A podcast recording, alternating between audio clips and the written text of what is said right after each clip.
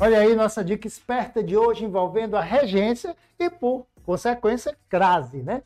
Veja, quando eu tenho o nome de um lugar, um topônimo, como é que eu sei se vou a Fortaleza, vou à Europa, recebe ou não o acento indicativo de crase? Então tem uma regrazinha que facilita bastante.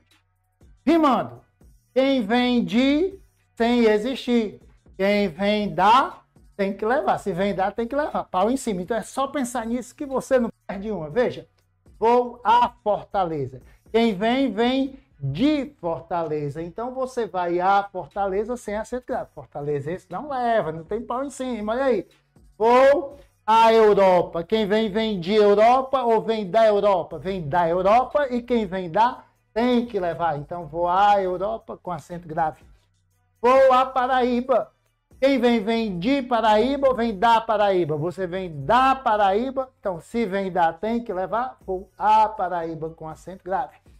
ou a Itália. Quem vem, vem de Itália ou vem da Itália? Você vem da Itália e se vem da, tem que levar. E com essa dicasinha você vai ficar esperto no uso da crase.